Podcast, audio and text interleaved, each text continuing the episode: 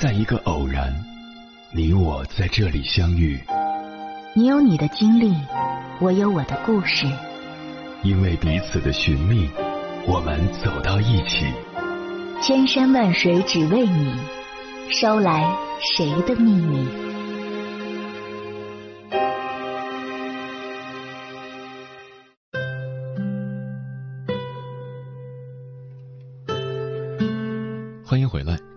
夜行者，这里是正在直播的中国交通广播心灵夜话栏目《千山万水只为你》。深夜不孤单，我是迎波，我要以黑夜为翅膀，带你在电波中自在飞翔。相信很多朋友都看过一部叫《父母爱情》的电视剧，豆瓣评分高达九点五，可以说是经典中的经典。剧中江德福夫妇吵了一辈子，也恩爱了一辈子。现实生活中也一样，很多夫妻看上去每天吵吵闹闹，关系却一点也不疏离。其实。老人们说的很有道理，一个锅里搅稀稠，哪有勺子不碰锅沿的？夫妻吵架很正常，就看你会不会吵架。接下来，千山万水只为你，跟朋友们分享的文章名字叫《他们从不争吵，也从未真正亲密》，作者朗门。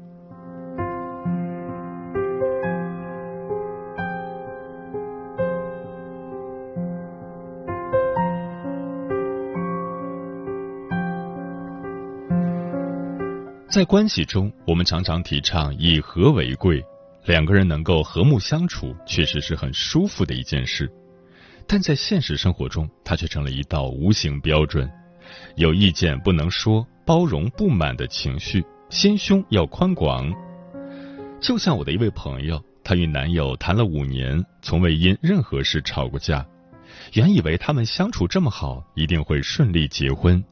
然而结婚前两个月。他们分手了，后来才知道，其实这对情侣相处的并不好，也经常有冲突，但他们从未吵起来。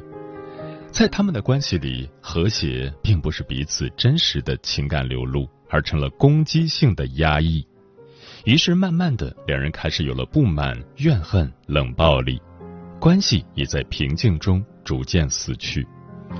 从这两人的身上，我看到了一种亲密关系的困境。他们从不争吵，也从未真正亲密。为什么不争吵呢？因为不敢。有的人认为争吵是一件不好的事，一旦争吵就会对自己产生负面的评价。我是不是太情绪化了？我不应该这样失态。还有的人从小目睹了父母争执厮打的样子，深知争吵对一段关系的破坏力。于是长大后，他们习惯性回避冲突，特别恐惧争吵时那种充满张力的局面。因为害怕自己无法招架这些设想的场景，于是干脆放弃了争吵。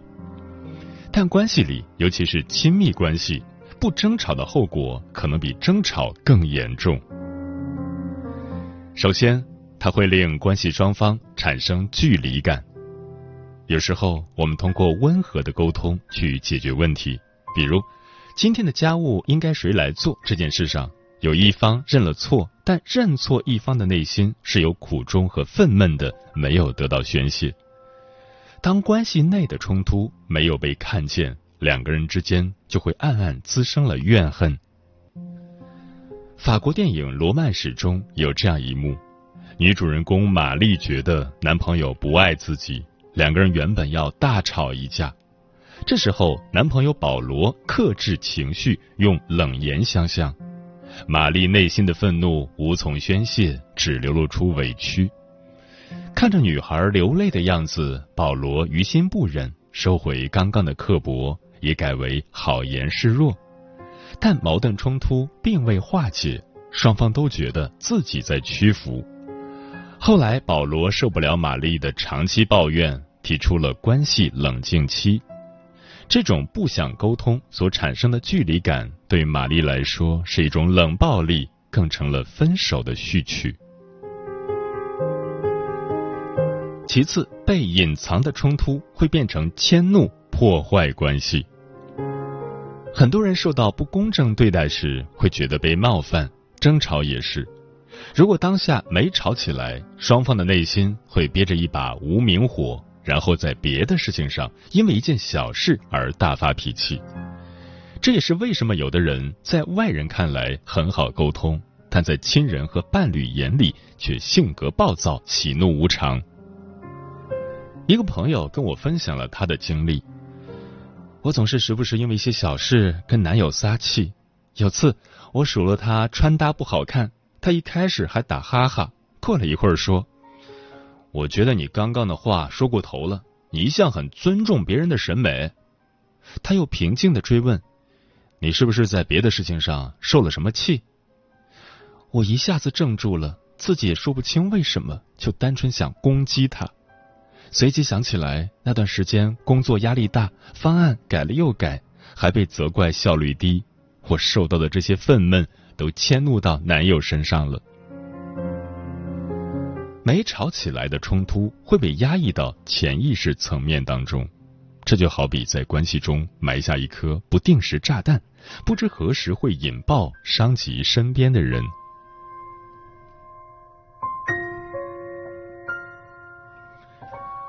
为什么说大吵一架会有用呢？根据心理学家戈特曼研究所的数据显示。在交往初期，和平相处的伴侣会认为自己比那些会激烈争吵的伴侣更幸福，但三年后回访却发现，他们很可能处于分手边缘或已经分手。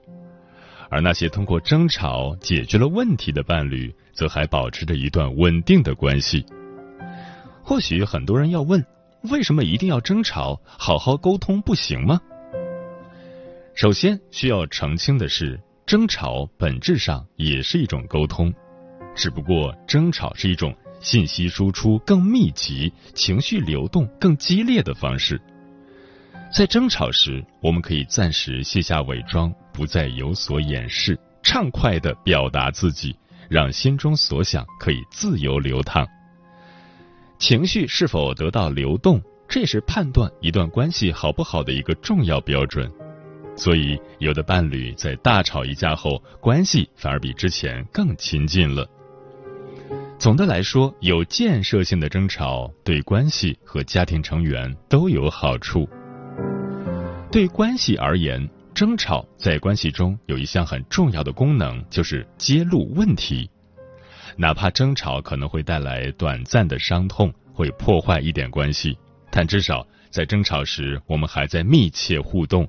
还有机会在争吵过后，从一团糟的表征下发现问题所在。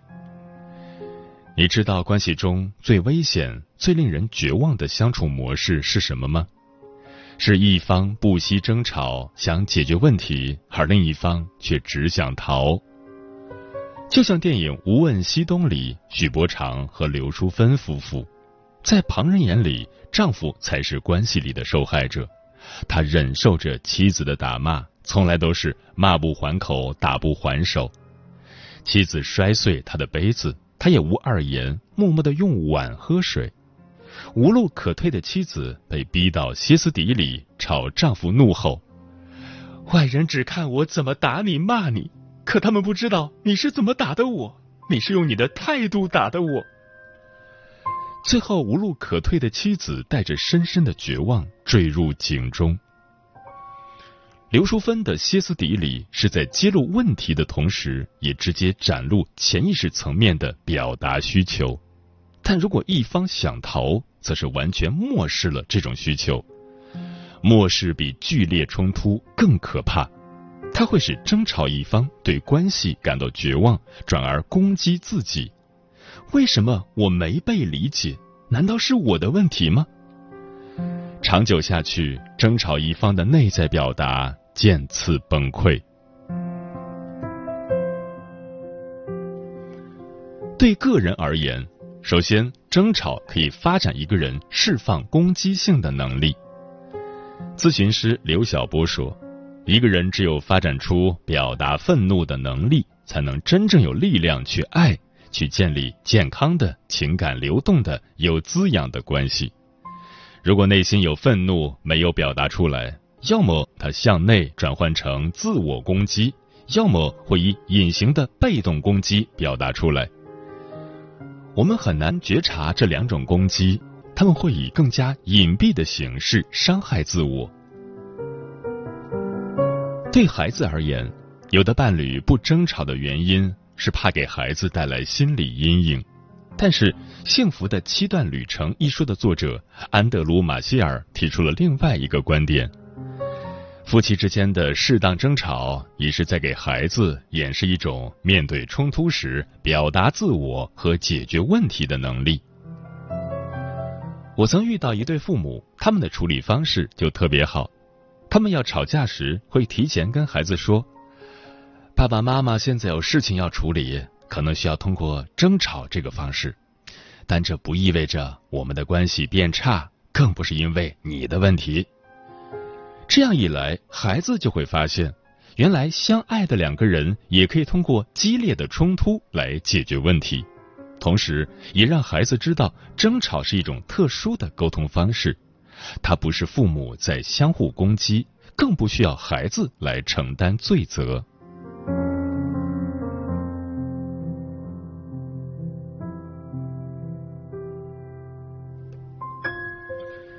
既然争吵有好处，为什么现实中还出现很多因争吵而伤害到家人的例子呢？这是因为我们在争吵的时候出现了一些误区。我们可将争吵粗略划分为恶性争吵与良性争吵。所谓良性争吵，就是以解决问题为目的的争吵；所谓恶性争吵，则是以伤害对方为目的的争吵。戈特曼指出，在恶性争吵里，人们会出现四种破坏关系的行为，即批评、轻蔑、防御、退缩或拒绝互动。一、批评。争吵的开端往往是批评，批评以高出对方的见解来指责对方在某些行为上不应该如何如何，它暗含一种话语。我在指出你的弊端，你要接受我的评价。而激烈争吵时的批评，批评者又会放大自我的制高点，打压对方的自尊，结果双方处在不平等的对立位置上。二、轻蔑，当双方都得不到理解和共情，争吵的方向就会从事件转移到人本身，比如一开始。我们为孩子的教育方法吵架，这时候是愤怒和无奈。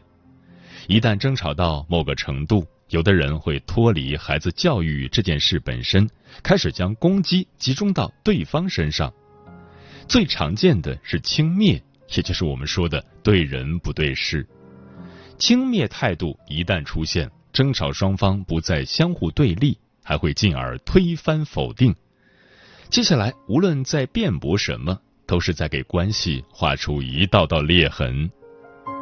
比如电影《爱乐之城》里，男女主存在分歧，男主一时激动，嘲讽了女主的职业：“你只是个演员，你明白什么？”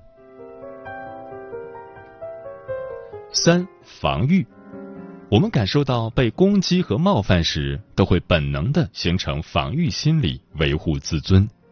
而争吵状态下，有的人只想保住自尊，听不进去，更顾不上那么多。我们被这种本能机制所蒙蔽，不断辩护、找借口、颠倒事实，甚至伤害对方。这时的争吵成了一场保卫战，是非对错、谁的责任、如何解决问题已经不重要了。我们在内心立起一堵墙，极力肯定我与自己的关系。割裂与外界的关系。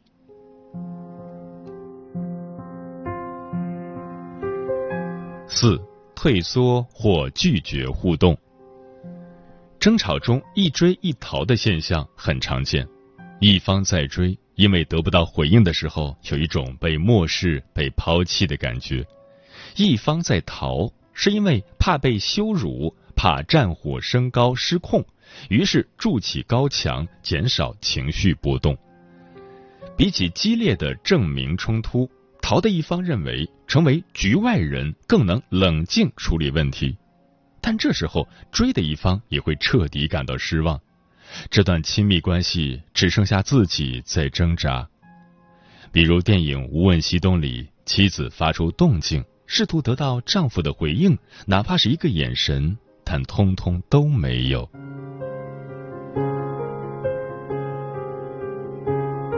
恶性争吵是从良性争吵发展来的，在恶性争吵的阶段里，事件以及双方表达的情绪和思想都不再是重点，争吵的矛头直接指向了亲密关系本身。此时，伴侣双方不再是解决问题，而是在制造关系裂痕。如果想在恶性争吵发生前悬崖勒马，伴侣双方要从争吵的根本原因出发。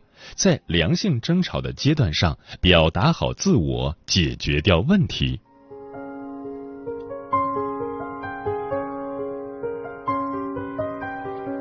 那么，如何将争吵维持在良性状态呢？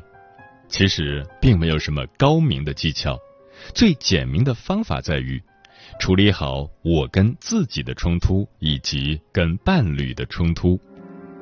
因此，争吵可以分成两部分。一，我在争什么？二，对方在吵什么？平常的沟通是我们先处理跟对方关系之间的冲突，完后再处理自己内心的冲突。比如，我们不认同伴侣的教育理念，沟通是两个人提出各自的见解，相互妥协之后，自己从内心说服自己接受这个方案。而争吵是完全站在自己的立场。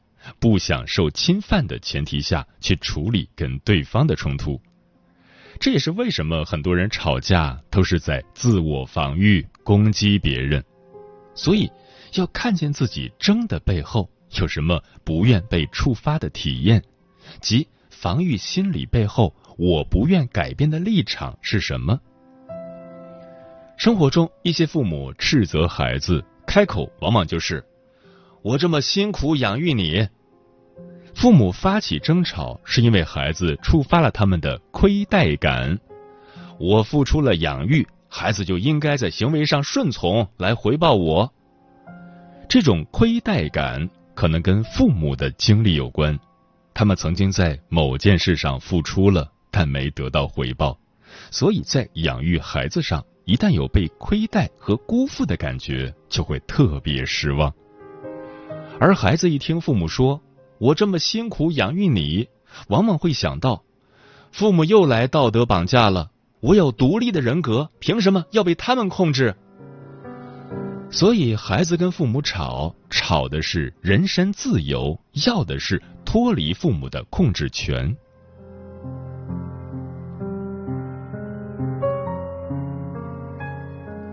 然后看清对方在吵什么。争吵中的双方在强烈的情绪状态下，往往拒绝质疑自己，也拒绝共情对方。但并不妨碍我们问一句：在这件事上，彼此为什么非吵不可？对方为什么会这么想？类似溯源性的提问，会将我们的注意力落到跟对方的冲突点上，而不是只留守在自我的防御堡垒中。还是讲上面父母跟孩子的案例，为什么这件事上非吵不可呢？因为父母要求孩子回报的是他们珍贵的独立人格。这时候，孩子可以说：“我可以在别的方面回报你们，但这件事不行。”如果是父母呢，则需要先处理自己内心的感觉，然后在不影响孩子独立人格的前提下，给他提供建议和分析。当我们不仅关注自己，还看见了彼此，这就是获得了关系的控制权。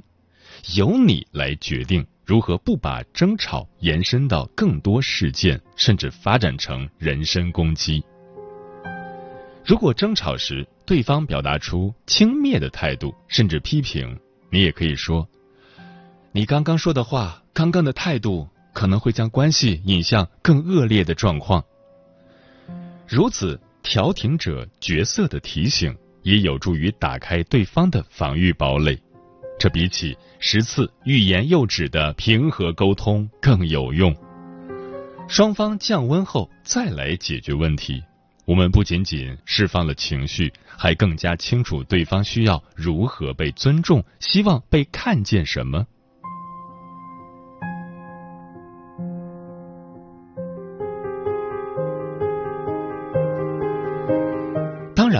们并不提倡争吵，但当关系内的冲突不可抑制时，如果我们一味回避、视而不见。问题永远也解决不了，甚至于我们会因为未被看见、未被满足的需求而用情绪攻击身边更多的人。如果你去面对它，允许争吵发生，从而诚实的述说自己，倾听对方，关系也会更加清爽明朗。最后，愿我们对伴侣多一些关注和接纳。不误解对方，也不委屈自己，以更真实的姿态相处。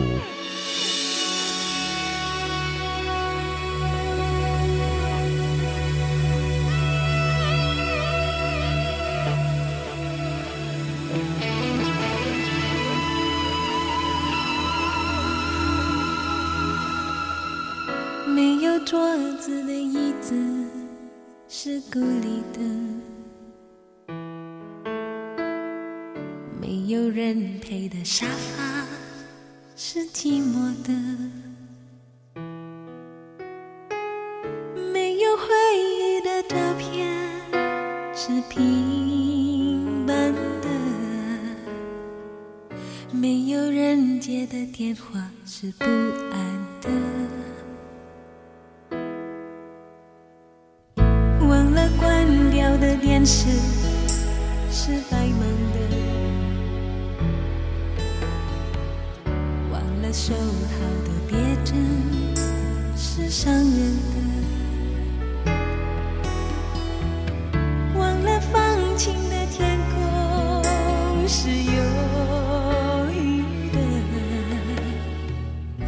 忘了洗刷的爱情是尘封的，这又是什么样的事实？